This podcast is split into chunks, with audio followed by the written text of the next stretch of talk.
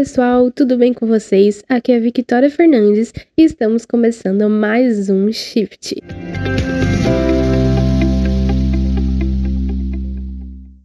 Bom, hoje nós vamos conhecer um pouquinho mais sobre a Juice Santos. A Juice, que é um portal online né, jornalístico e que se define como uma plataforma de conteúdo focado em estilo de vida e turismo.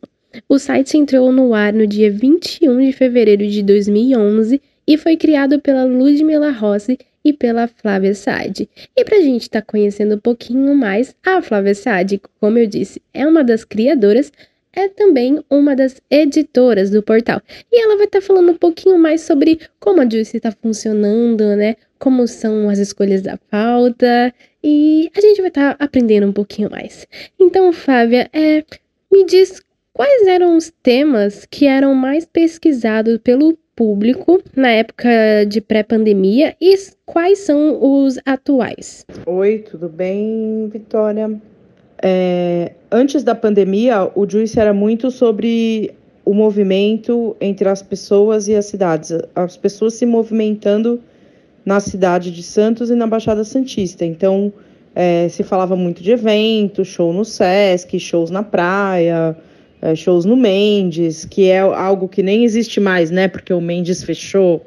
Uh, a gente lidava muito com a agenda e também muitos eventos presenciais. Uh, feiras, bazares, é, lugares para você comprar coisas diferentes, comer coisas diferentes e novidades de gastronomia. E também a gente falava muito sobre viagens, sobre turismo, sobre você viajar, viagens perto de Santos, viagens para o exterior. E hoje é algo que a gente evita falar porque a gente não incentiva que as pessoas é, viajem. Como vocês estão mantendo a Juice financeiramente na situação atual? É, com as publicidades, é, existem matéria, matérias pagas, é, a venda de camisas, né, que a gente sabe que tem. A situação financeira do Juice é, basicamente é, é a venda de camisetas e a gente tem conteúdo patrocinado também, pago também por clientes. Muitos pequenos negócios que aí a gente deu uma, uma enxugada nos preços para poder atrair pequenos negócios e para poder ajudá-los nesse momento difícil. Então, a nossa publicidade passou a se concentrar no Instagram, em tiros mais rápidos e em maior volume, a gente começou a fazer alguns guias também, em que a gente pudesse reunir é, empresas do mesmo nicho, por exemplo, deliveries, é, presentes de Dia das Mães, presentes de Dia dos Namorados, etc. e tal. É, então, nossa fonte de receita continua sendo é, camisetas, né, que são os nossos produtos afetivos, o conteúdo, e hoje a gente está tentando, tá abrindo outras formas de monetizar, que é, por exemplo, como uma produtora de conteúdo para terceiros. Então a gente produz conteúdo para terceiros também pelo Juice Santos. Durante a pandemia, a Juice, em especial no Instagram, tem sido um ótimo veículo de informação. Existe alguma rede social que durante a pandemia criou o desejo de vocês ingressarem, expandirem a comunicação, como por exemplo o TikTok, que tem crescido bastante, ou o Clubhouse? O Juice resolveu fortalecer o Instagram porque a gente percebeu que as pessoas estavam é, mais do que, do que se informando pelas, pelo site, é, se informando pelo Instagram, pegando notícias no Instagram. Foi uma rede que cresceu muito pós-pandemia. E, e aí a gente resolveu mudar um pouco o nosso, o nosso, a nossa linha editorial. Então, para o Instagram, a gente agora faz é, conteúdos bem mais quentes e que tem data e que são notícias mesmo e que são coisas mais de. É, e sempre está muito clara a nossa posição, que a gente é, recomenda que as pessoas fiquem em casa, a gente não incentiva né, que as pessoas saiam e tudo mais. É, enquanto no site a gente faz mais matérias frias sobre como está sendo a vida na pandemia e tudo mais. A gente chegou a fazer algumas experiências no Clubhouse, mas o Clubhouse é excludente, porque ele não, ele não funciona para quem tem. Só funciona para quem tem iPhone, né?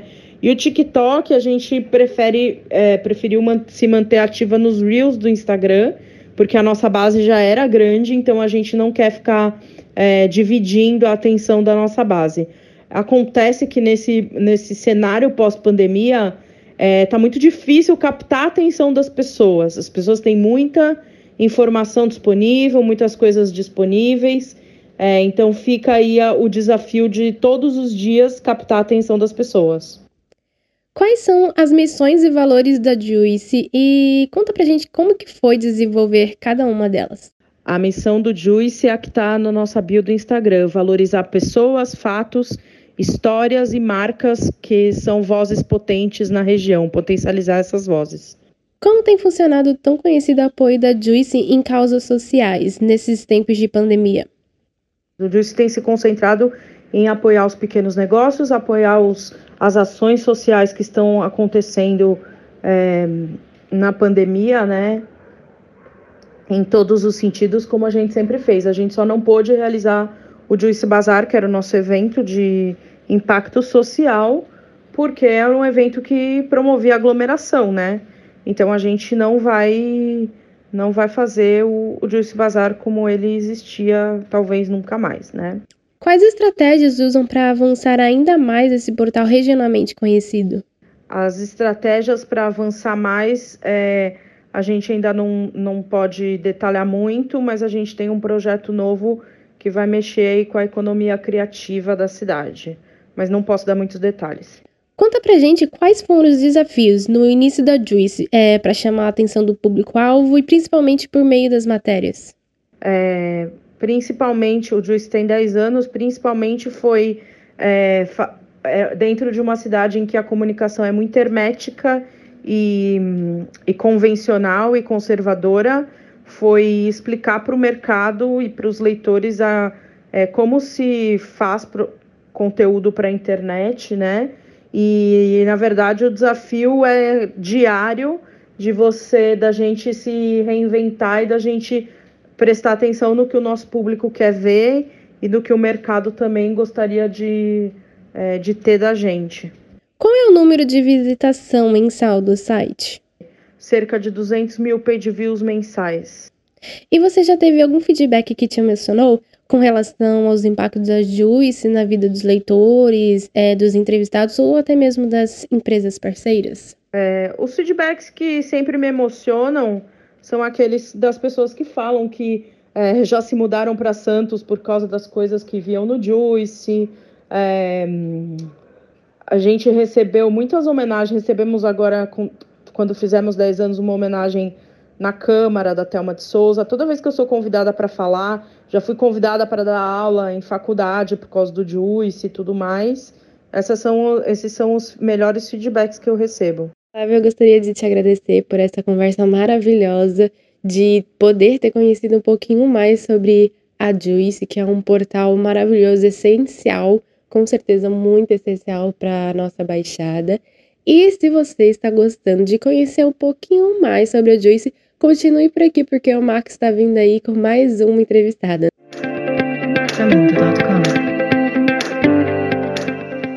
Fala galera, quem fala aqui é o Marcos Vinícius e vamos dar sequência ao nosso shift. Estamos falando sobre o Juicy Santos, como vocês puderam perceber, e agora, após a entrevista da Vitória Fernandes com Flávia Sade, que é a criadora do Juice, falaremos com uma das repórteres do Juice Santos, a Vitória Silva.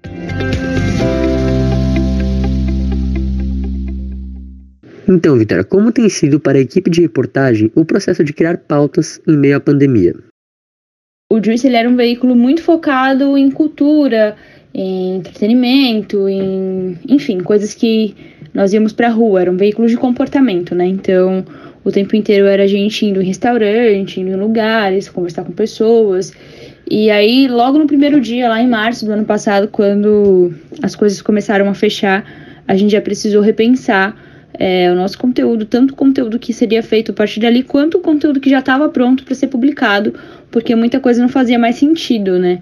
Aí no primeiro momento a gente imaginou que seria um mês, mais ou menos, né, não os 15 dias que tinham sido decretados pelas prefeituras, e a gente começou a focar em eventos online, é, museu que dá para visitar online, cursos de graça que estavam disponíveis, é, coisas para fazer em casa, enfim, a gente foi por esse meio, por esse caminho.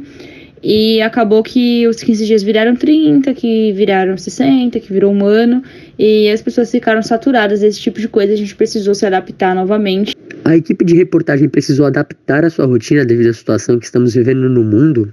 Como foi feita essa adaptação? O que a gente fez foi diminuir muito a quantidade de conteúdos do site, é, para não estimular as pessoas a irem para a rua de maneira alguma. E aí a gente começou a falar mais sobre entrevistas, conteúdos de cauda longa, então tema da semana, coisas históricas, é, e fazendo tudo isso à distância. A gente não fez nenhuma entrevista pessoalmente. E foi isso, assim, a gente precisou se adaptar. E aí essas coisas que são mais quentes, né? Editar o que abre, é, cursos, esse tipo de coisa, a gente passou a publicar no Instagram é, inclusive, a gente começou a fazer muito mais conteúdo exclusivo para o Instagram do que a gente fazia antes. Eu mesma não fazia nada para o Instagram, meu trabalho era 100% focado no site.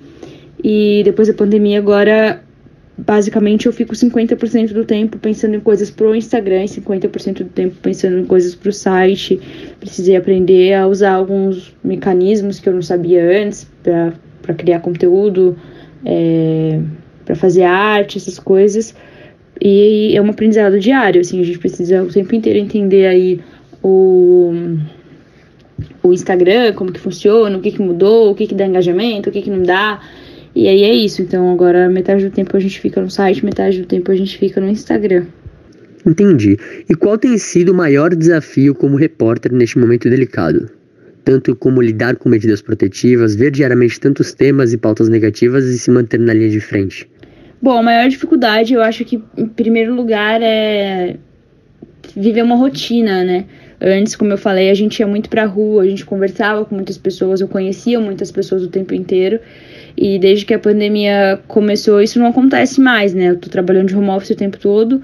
É, as pessoas com quem eu converso, eu converso por Zoom, por Google Meet, por WhatsApp e tô em casa, né? Então chega um momento que a cabeça tá cansada de ver o mesmo cenário, de ver as mesmas pessoas, ouvir as mesmas vozes. E eu tenho que lidar com isso, né? Não dá pra, pra mudar por enquanto. Então isso é muito difícil. E também é muito difícil pensar nas pautas, né? Voltando um pouco na, na sua pergunta anterior, porque o Juiz sempre foi um veículo que falou muito a respeito do lado bom das coisas, né? E eu acho que os últimos, os últimos meses, desde o início da pandemia, tá cada vez mais difícil a gente encontrar um lado bom das coisas, então é, repensar o, o, veículo, isso tudo é bem difícil, mas a gente tem conseguido fazer isso, eu acho que muito bem.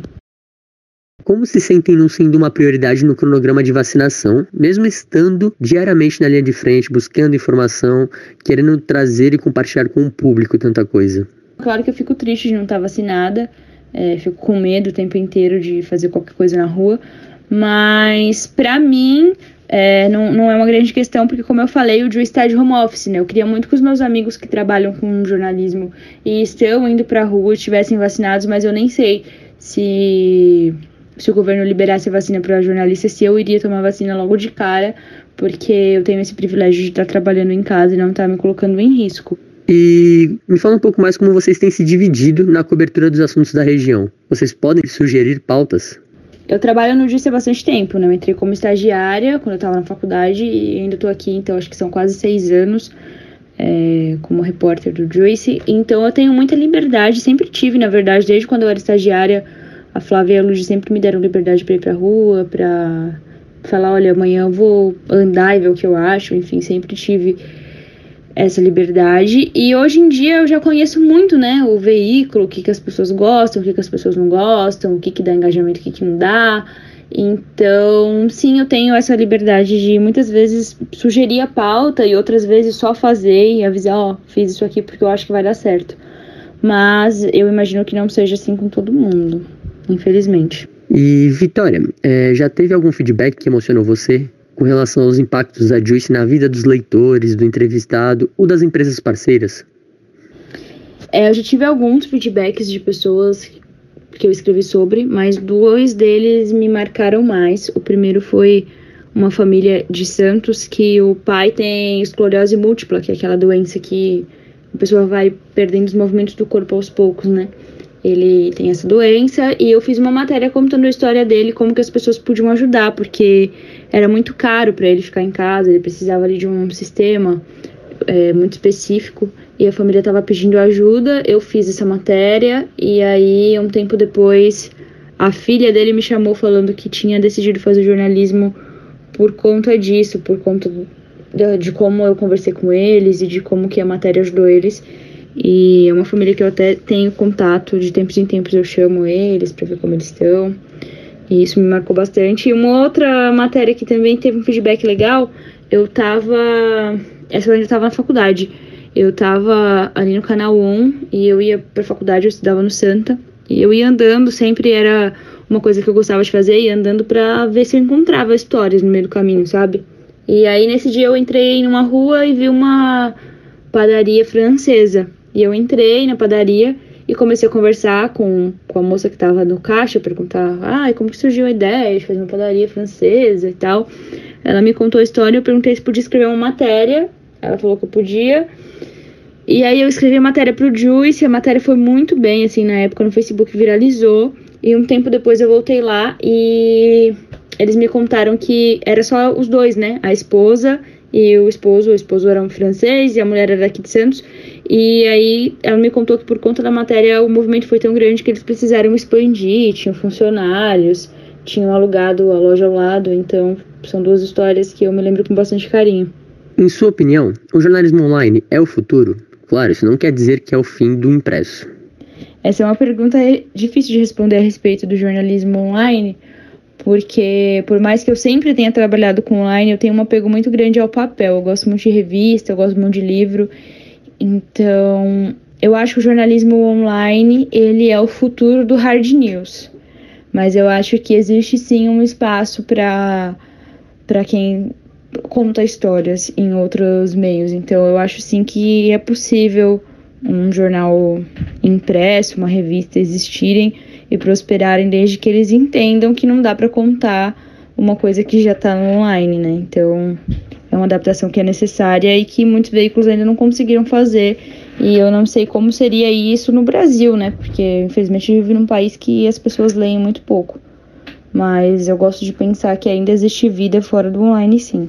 Você se imaginava trabalhando em um portal online? Como foi a sua adaptação? Quais eram suas expectativas da carreira de jornalismo na faculdade?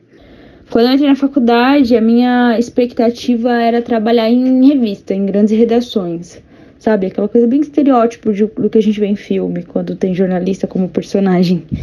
E por mais que essa fosse a minha expectativa, eu já tinha alguma experiência com blog, com produção de conteúdo para internet, porque eu já fazia na minha adolescência, era algo que eu gostava e eu já tinha até trabalhado, assim, entre aspas, em alguns blogs conhecidos. Então, quando me surgiu a oportunidade com internet, eu não precisei fazer nenhuma grande adaptação, claro, precisei aprender muito, mas não foi algo muito fora, porque eu também teria que aprender se eu fosse para algum veículo impresso. Eu comecei a trabalhar com jornalismo como estagiária já no primeiro semestre, então não precisei de nenhuma adaptação. Eu acho que hoje, se eu fosse para um veículo impresso, aí eu precisaria me adaptar, porque eu sempre estive no online, né? E para a gente finalizar, é quase que uma pergunta pessoal minha. Quais são seus conselhos para os futuros jornalistas? Com base na minha experiência como universitária, eu acho que o que eu gostaria de ter escutado e que talvez ainda seja útil para quem está na faculdade é para a pessoa não se limitar ao que os professores ensinam, sabe? Pode parecer um pouco estranho, mas na minha época na faculdade os professores eram pessoas que estavam no mercado de trabalho há muitos anos e que eram muito tradicionais. Então, o foco das aulas era 100% para o jornalismo impresso, né? Para o jornal especificamente. E para mim isso não foi um grande problema porque, como eu falei, eu comecei a estagiar ainda no primeiro, no primeiro semestre e eu sempre fiz estágio com jornalismo online. Então eu aprendi a respeito de SEO, a respeito de conteúdo para Facebook, essas coisas todas eu aprendi fazendo, mas muitos amigos meus não tiveram essa oportunidade. Eu acho que isso é um problema, né? Então, se eu tivesse que, que aconselhar as pessoas, é para elas irem além do que a faculdade ensina é, fazendo mesmo e para não se limitar, porque às vezes a gente tem uma visão muito muito fechada do que a gente quer, né? Ah, eu quero ser redator, então eu vou me dedicar totalmente à aula de texto e não vou prestar atenção na aula de foto, ou não vou prestar atenção na aula de vídeo. E aí, quando a gente vai trabalhar, a gente descobre que às vezes a gente vai precisar fazer texto, vai precisar pensar na foto, vai precisar roteirizar alguma coisa, ou surgem outras oportunidades. Então, às vezes você se candidata para uma vaga que é de repórter, mas na hora o recrutador fala que ele quer alguém que também vá bem no vídeo. Então, é importante você ter um foco do que você quer, mas não excluir totalmente as outras coisas. A gente agradece você, Vitória. A gente vai se despedindo por aqui. Foi um prazer, uma honra. É, muito obrigado por esse conselho, principalmente. Para a gente que está na faculdade ainda, você sabe como é importante ter pessoas da região, de referência, que sejam tão acessíveis como vocês foram. A gente agradece o projeto Joyce Santos. E uma boa noite, uma boa tarde, um bom dia para quem nos ouve. Espero que estejam todos bem e não esqueçam, usem máscara.